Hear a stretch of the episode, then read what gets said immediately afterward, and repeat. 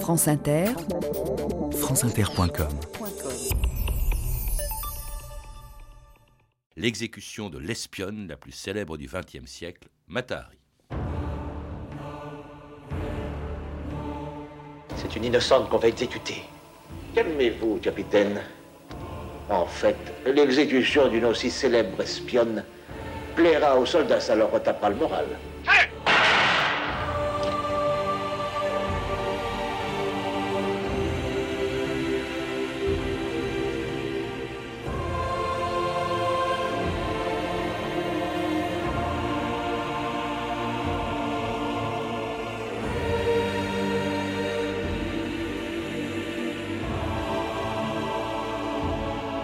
2000 ans d'histoire.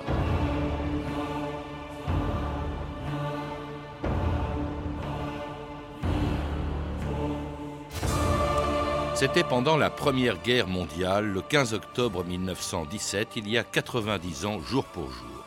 Quelques instants après avoir courageusement refusé le bandeau noir qu'on voulait lui mettre sur les yeux, une des espionnes les plus célèbres de l'histoire était fusillée au polygone de tir de Vincennes.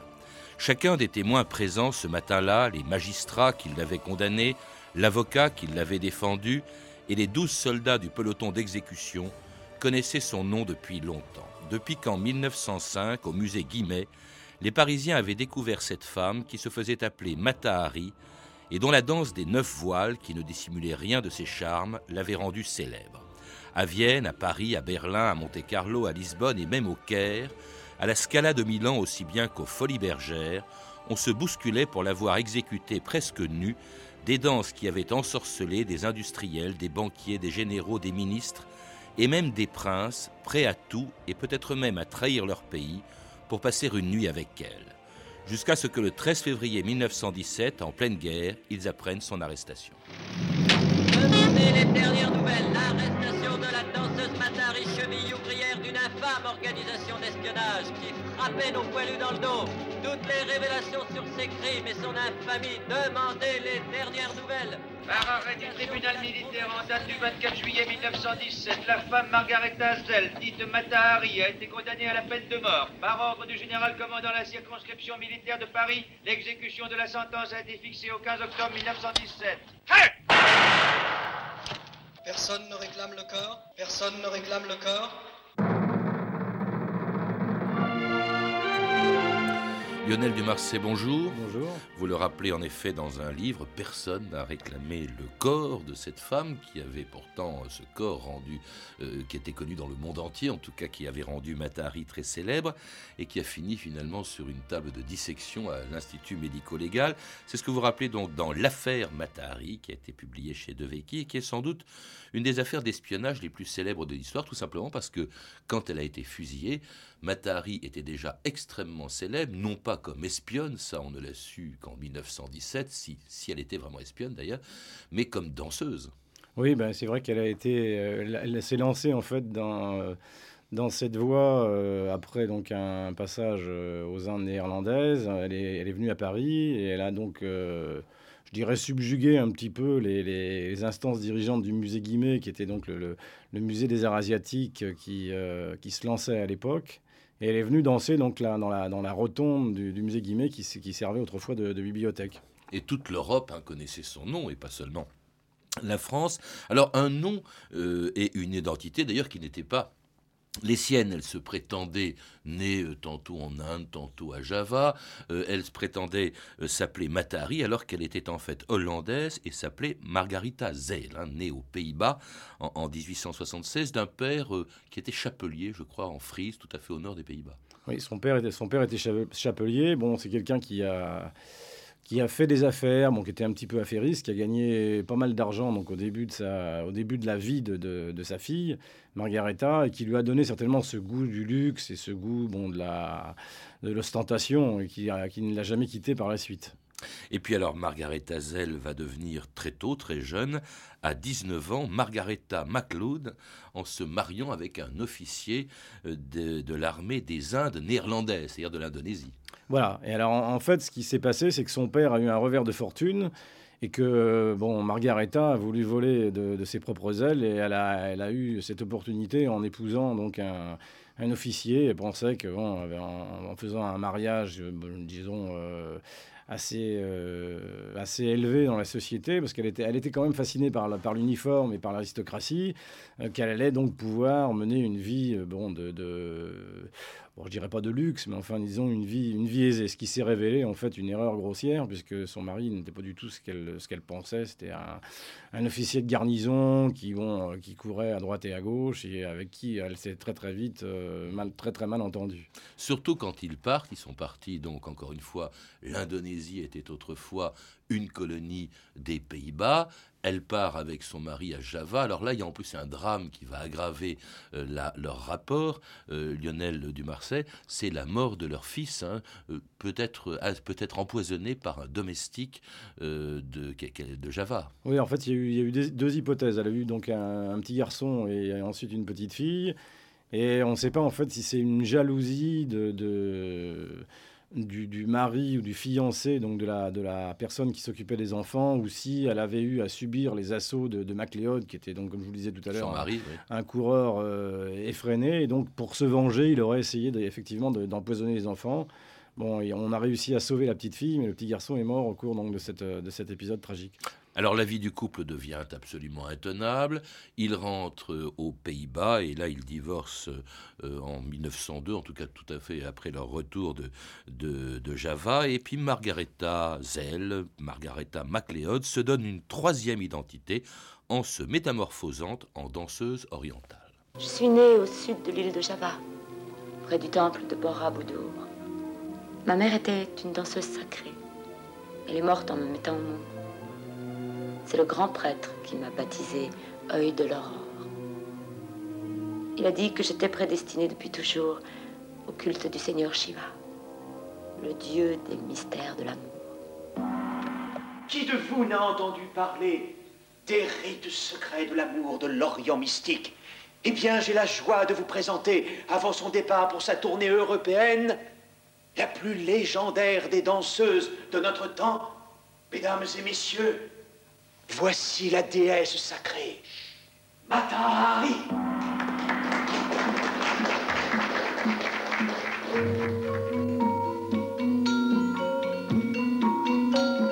Et c'est ainsi qu'en 1905, euh, Margaretha Zell, Margaretha MacLeod devient Matahari, donc le nom sous lequel on la connaît. Pourquoi a-t-elle choisi ce nom qui l'a rendu célèbre? Oh, bah, Sans doute parce qu'elle était, euh, elle était fascinée par cet exotisme euh, oriental, donc elle a, elle a pris ce, ce, nom bon, qui voulait dire en javanais euh, œil du jour, donc le soleil en fait, et bon, qui était évidemment un, un nom on ne peut plus rayonnant, si je puis dire.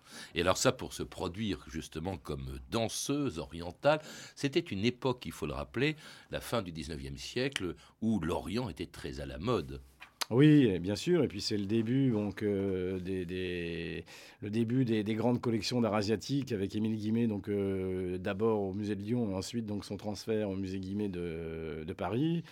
Et donc c'est vrai que là, elle arrive évidemment dans un contexte qui lui est favorable, bien entendu. Et puis alors comme beaucoup d'autres danseuses qui se produisent de la même manière, à moitié nues, hein, c'était l'époque de Isadora Duncan, de la Belle Otero, de Colette aussi, hein, qui a commencé comme ça en se dévoilant dans des danses extrêmement lascives. Elle a beaucoup de succès, euh, Matahari, euh, Lionel Dumarset, alors qu'en fait d'abord, premièrement, elle ne sait pas danser. Ce non, elle n'a pas du tout de, formation de danseuse. D'ailleurs, elle échouera par la suite. Euh, en voulant euh, travailler pour Diaghilev, donc dans les ballets russes. Et bon, elle est, effectivement, elle fera une courte apparition et puis après, le, l'expérience va très très vite tourner court. Et en fait, bon, elle, elle on, a, on a dit qu'elle faisait des espèces de reptations, des ondulations de son corps. Que c'était, en fait, sa danse c'était plus des, ondulations ou des effets de voile qu'une danse euh, à proprement parler. Mmh. Mais c'est vrai qu'on retrouvait quand même, bon, cette, euh, ces images un peu lascives de, de, de l'Orient et en particulier de l'Inde. Et puis aussi, bon, elle était très belle.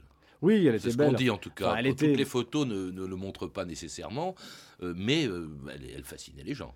bah, elle était grande, elle était fine. Bon, elle n'avait pas du tout le canon esthétique d'une hollandaise, puisqu'en fait, elle était ni blonde ni plantureuse, mais très fine et, brune. Donc, elle correspondait très très bien au, au, schéma de la danseuse orientale, de la, de la, danseuse indienne ou indonésienne. Et puis, c'est pas forcément la danseuse qu'on venait voir, c'était un peu la courtisane. Hein.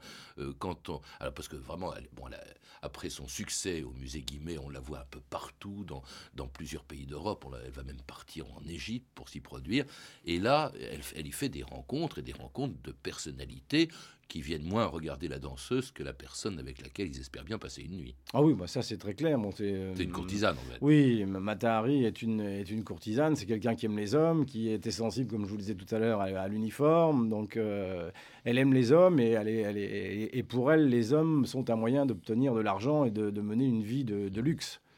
Alors effectivement, courtisane un peu partout, et même à, Berlin, euh, pas plusieurs reprises, et notamment au moment où commence la, euh, deuxième, la Première Guerre mondiale, euh, et ce qui la rend évidemment suspecte au service secret français du capitaine Ladoux, qui surveille Matahari depuis longtemps. Monsieur? J'aimerais parler à Lady MacLeod. Qui est-ce? Le capitaine Ladoux, Georges Ladoux. Mademoiselle, je suis ici en mission officielle. Nous avons fait connaissance au musée Guimet. Et en août dernier, je vous ai vu danser. Votre spectacle était remarquable. Ça doit faire plusieurs mois que vous aviez abandonné Paris. Cette longue tournée à Milan, Rome, Gênes. Auparavant, Lisbonne, Amsterdam. Sans oublier Berlin, capitaine. Mais cela, vous le savez aussi, n'est-ce pas? Je me vois contraint de vous rappeler que la France est aujourd'hui en guerre. Que Paris est sous la juridiction de l'armée. Si vous me disiez ce que vous voulez de moi, je vous attends dans le couloir. Nous avons beaucoup de choses à nous dire, n'est-ce pas?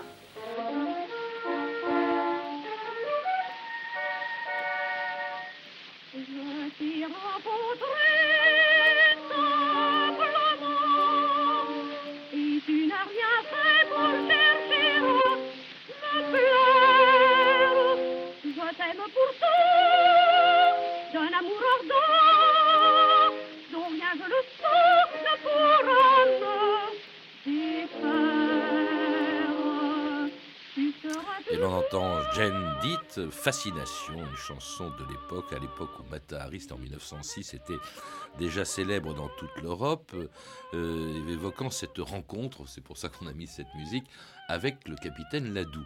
Parce que à l'époque où elle, quand elle était célèbre, elle était danseuse, et voilà que cette rencontre en 1916 avec le chef des services de renseignement français va faire d'elle une espionne, euh, Lionel Dumarset. En fait, il semblerait que, bon, contrairement à ce qui, ce qui est dit dans le, enfin, ce que laisse entendre le, film, c'est tous les films. Il y a eu beaucoup, vous le précisez d'ailleurs, ça a inspiré énormément de films, mais il n'y en a pas deux qui, qui font de Matari le même personnage.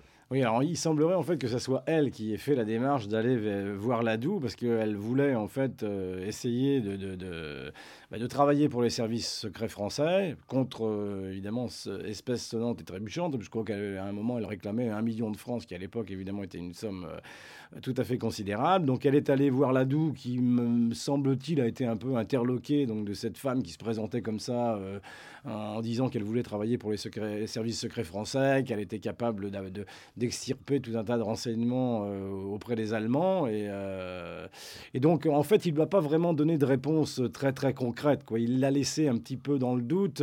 Est-ce que parce qu'il était, est-ce que c'est parce qu'il avait la certitude que c'était une espionne qui travaillait pour les Allemands et qui jouait double jeu donc il a essayé un petit peu de la, de la manipuler? En fait, on n'arrive pas très très bien à savoir. Ce qui est certain, c'est que Matahari a menti. Et ensuite, lors de son procès, bon, elle a été un petit peu. Euh, on, y reviendra. Cela dit, bon, c'est une femme qui était extrêmement riche hein, du temps de son succès. Euh, vous le rappelez, en 1916, elle a 40 euh, ans, elle a moins de succès qu'avant, son étoile se ternit un petit peu, mais elle a toujours autant besoin d'argent, et elle a besoin d'argent parce que une de ses conquêtes, qui est un capitaine russe, la Russie est alors l'allié de la France, et qui s'appelle le capitaine Maslov, eh bien, il n'a pas d'argent, et elle voudrait vivre avec lui, donc elle a toujours autant besoin d'argent, mais elle en a moins parce que ben, on la réclame moins euh, à ce moment-là en Europe. Et c'est pour ça, au fond, qu'elle offre ses services euh, au service secret français euh, Lionel Dumarset. Oui, il semblerait que, bon, effectivement, c'est quelqu'un qui a toujours besoin d'argent. Elle a toujours vécu grâce aux subsides que lui accordent donc les, les, les amants qu'elle a plus ou moins euh, régulièrement. Elle a quand même été capable de s'isoler pendant deux ans avec le même homme qui évidemment lui avait offert un hôtel particulier à Neuilly et subvenait à, ses besoins. Et là, elle est tombée amoureuse donc de ce capitaine russe euh, qui, lui, évidemment, n'a pas d'argent, qui ensuite va être blessé. Et elle a effectivement besoin de, de, subsides. Donc ça ne l'empêche pas d'aller voir un petit peu ailleurs pour euh, continuer à avoir de l'argent. Mais elle voit, si vous voulez, dans cette, euh, dans cette opportunité donc, de faire de l'espionnage, un moyen de gagner de l'argent facile ce en quoi évidemment elle se trompe très lourdement. En tout cas, le capitaine Ladoux l'envoie, alors suggère qu'elle parte en Belgique pour y recueillir quelques renseignements sur l'armée allemande, et elle y va via l'Espagne. C'est là d'ailleurs qu'elle va se griller en quelque sorte. Pourquoi aller en, euh, en Belgique en passant par l'Espagne? C'est quand même pas le chemin le plus court pour aller de France en Belgique. Oui, alors à l'époque, c'est vrai, vrai, que c'était un petit peu compliqué de, de, se rendre en Belgique, donc elle fait effectivement le choix de passer par l'Espagne, et elle, elle va rencontrer donc le, capitaine euh, von Kahl, à qui elle pense avoir extirpé des documents et euh, qui en fait était connu bien sûr des, services secrets français et euh, on lui reprochait ensuite évidemment le fait d'être une espionne. on était au courant de ses contacts avec Van, Van Kahl. Euh, Von Kahl. Et on a évidemment, euh, à ce moment-là, euh, vu, enfin, essayé de, de, de, coincer Matahari pour ses, pour ses contacts. Vous dites une chose qui est surprenante et qui explique justement sans doute la méfiance des services secrets français, en théorie, qui sont ses employeurs c'est qu'elle va voir ce. Elle est à Madrid, euh, elle n'a pas de nouvelles du capitaine Ladoux, et puis elle prend l'initiative, en consultant simplement le bottin, d'aller à l'ambassade d'Allemagne, et c'est là qu'elle trouve ce capitaine von Kahl, sans savoir peut-être qu'il était le responsable des services de renseignement allemands. Et puis elle se dit, au fond, tiens, ce von Kahl, il est plutôt, euh, je peux peut-être avoir des renseignements. Alors évidemment, avec elle, ça se passe toujours de la même manière, c'est sur l'oreiller que von Kahl lui aurait donné des renseignements sur l'armée allemande, sur des sous-marins allemands. C'est ça qui s'est passé en fait. Oui, euh, il semblerait que donc elle ait réussi quand même à extirper des, renseignements donc à, à Foncal. Mais ensuite, bon, elle était en contact à, Madrid avec un, officier d'enseignement français, le colonel Danvin, qui lui aussi aurait bien voulu, mais qui était un, officier assez âgé, qui aurait lui, aussi aurait bien voulu la mettre dans son lit, qui a ensuite d'ailleurs fera euh, beaucoup marche arrière et se comportera pas très, euh, pas très dignement donc lors du, lors du procès. Donc elle a effectivement des renseignements, elle va, mais euh, à ce moment-là, elle n'a plus de contact avec Ladou, donc elle sait plus très très bien comment manœuvrer. Et comme c'est quelqu'un bon, qui s'embarrasse pas de, de, de, de, difficultés, elle va, bon, elle, va, elle va voir les gens et puis elle, elle dépose ce qu'elle sait bon, devant eux. Quoi. Alors comme évidemment, euh, ce, euh, personne ne lui avait demandé de prendre contact avec ce capitaine allemand, hein, le capitaine von Kahl, eh bien, elle est aussitôt soupçonnée d'être un agent double au service non seulement des Français mais aussi des Allemands, pour lesquels Matahari serait l'agent H21, grassement payé pour les secrets qu'elle aurait livrés aux Allemands avant son retour en France en janvier 1917. Mademoiselle, vous avez gagné là un repos bien mérité. Quelles sont vos intentions? Je veux rentrer en France. Notre belle amie a fait suffisamment la preuve de son sang-froid. Nos services secrets ici vont travailler dès ce soir à lui établir de faux papiers rigoureusement authentiques. Mademoiselle, conservez ce livre précieusement. Il représente vos frais de voyage. Quant à votre salaire, il vous sera versé à Paris, à la Banque des Pays-Bas, où je vais faire déposer pour vous une grosse somme d'argent. Matahari comme espionne est finie. Elle n'a plus les nerfs assez solides. Et si elle doit se faire prendre, je préfère que ce soit par messieurs les Français. Vous transmettrez l'ordre de paiement adressé à la Banque des Pays-Bas pour créditer le compte de H21 dans le code que les services français ont découvert. Alors, si on en croit cet extrait de film, Atari aurait travaillé donc pour le compte de l'Allemagne sous le nom de code H21, ce qu'elle a toujours nié. Est-ce que oui ou non, parce que même aujourd'hui, ça reste un peu un mystère, Lionel Dumarset, est-ce que oui ou non, Matahari était l'agent H21, c'est-à-dire, au fond, non pas une espionne française, enfin au service de la France, mais une espionne de l'Allemagne? Euh, est-ce qu'elle était l'agent H21 bah, Dans son esprit, elle ne l'était pas. Il semblerait en fait qu'elle ait effectivement touché les subsides de l'Allemagne, mais dans son esprit, c'était pour se dédommager des fourrures qu'on lui avait euh, confisquées après son départ donc, de, Berlin, lorsqu'elle est rentrée une première fois euh, en Hollande. Elle avait été contrainte de laisser donc, ces fourrures, qu'elle estimait une valeur, je crois, de 20 000 francs, en Allemagne. Et donc, elle avait, elle avait accepté des, responsabilités des, des, services secrets allemands, mais dans son esprit, si vous voulez, c'était pour se dédommager en fait de ce qu'on lui avait confisqué. Et en, quand elle a expliqué qu'elle avait fait cela en fait pour mieux tromper les Allemands et ensuite servir la France. Ce qui évidemment était une position difficile à défendre parce qu'elle a quand même touché de l'argent, elle a été en contact avec les services secrets allemands. Dans un premier temps, elle a effectivement menti lors de, son, de ses interrogatoires. Et ensuite, elle s'est rétractée. Elle a admis effectivement qu'elle avait eu des contacts avec les, les, Allemands et elle a laissé plus ou moins entendre qu'elle était effectivement cet agent H21. Euh, elle disait aussi que l'argent qu'elle avait touché, c'était pas en échange de renseignements qu'elle aurait fournis aux Allemands, mais tout simplement en échange des faveurs qu'elle avait accordées à tous ceux qui lui envoyaient de l'argent, dont Van Gaal, hein, justement. Et c'est pour ça qu'elle euh, expliquait qu'elle avait reçu de, l'argent. Alors, euh, cela dit, quand elle rentre en France, elle est de plus en plus suspecte aux, yeux des, services de, renseignement euh, allemands. Si elle a donné des renseignements, est-ce qu'on a une idée aujourd'hui, parce que tout ça a été tenu secret pendant des années par définition, des renseignements, un, qu'elle aurait donné aux Français, deux, aux Allemands? Euh, Lionel bah, les, les, renseignements qu'elle aurait pu donner aux Allemands, en fait, euh, bon, on n'a pas de choses vraiment précises. C'était tous éventés, on, on était, elle, elle, elle, a reconnu avoir reçu notamment des, euh, de l'encre sympathique pour pouvoir communiquer, mais elle a dit qu'elle les avait jetés aussitôt, elle les avait jetés dans l'eau aussitôt après les avoir reçus, et qu'elle avait en fait donné bon, que des, des, indications de, de, second ordre. À la France, elle aurait donné donc des lieux de débarquement au Maroc de, forces euh, allemandes.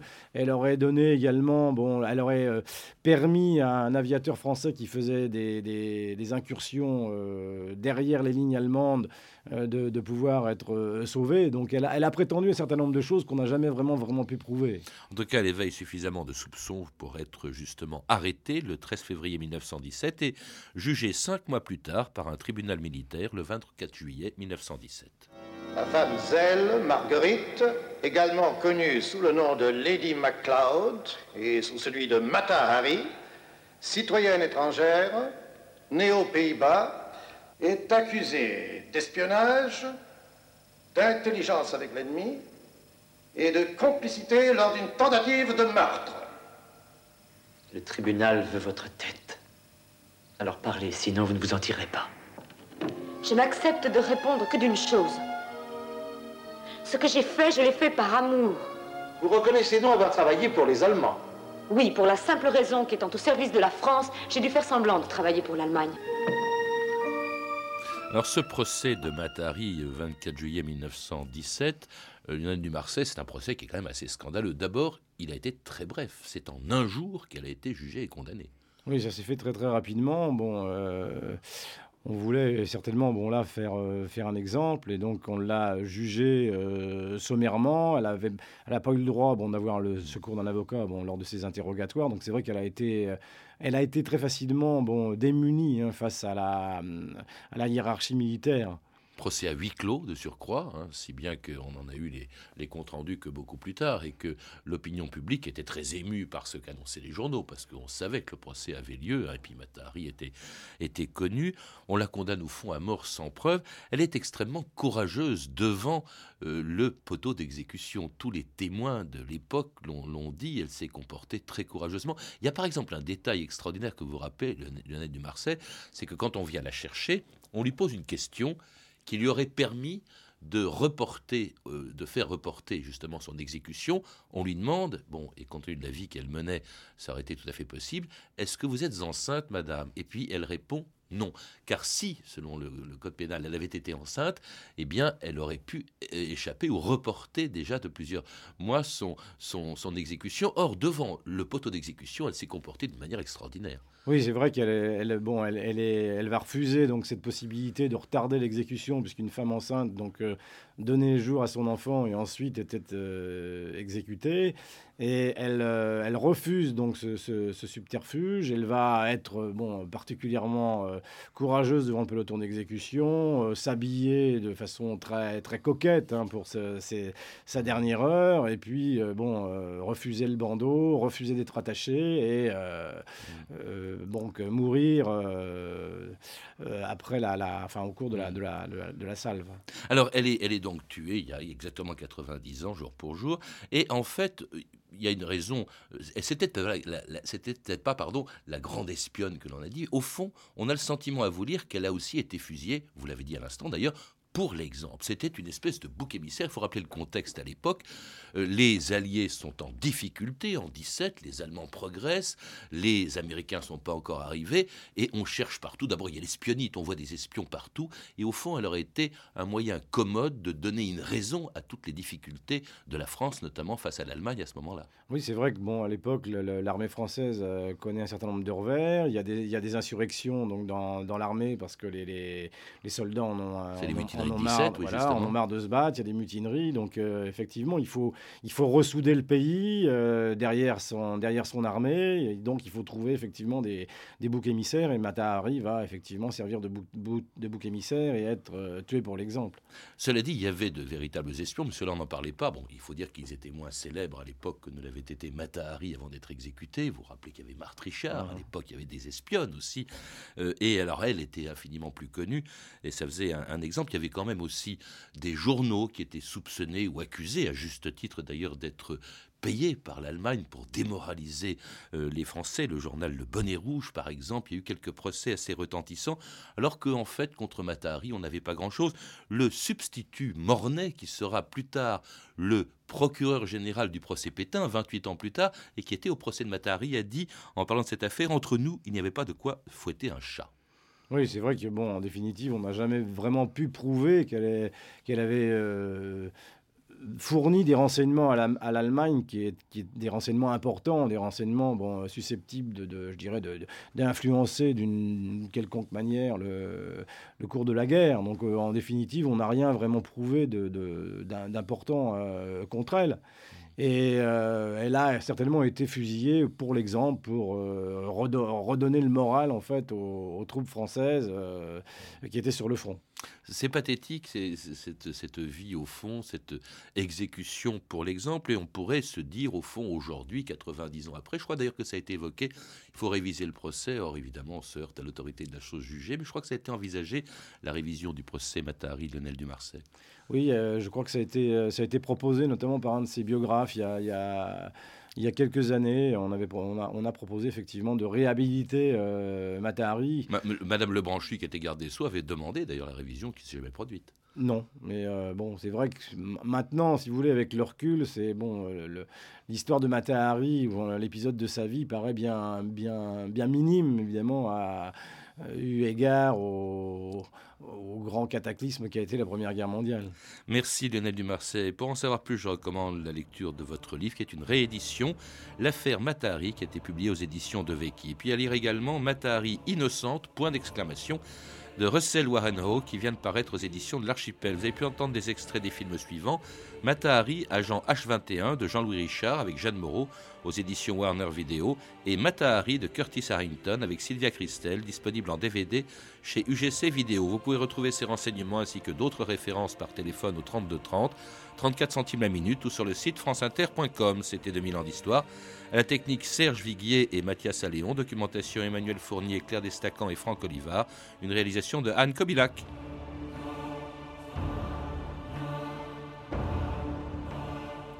Demain, dans 2000 ans d'histoire, la Belgique en crise.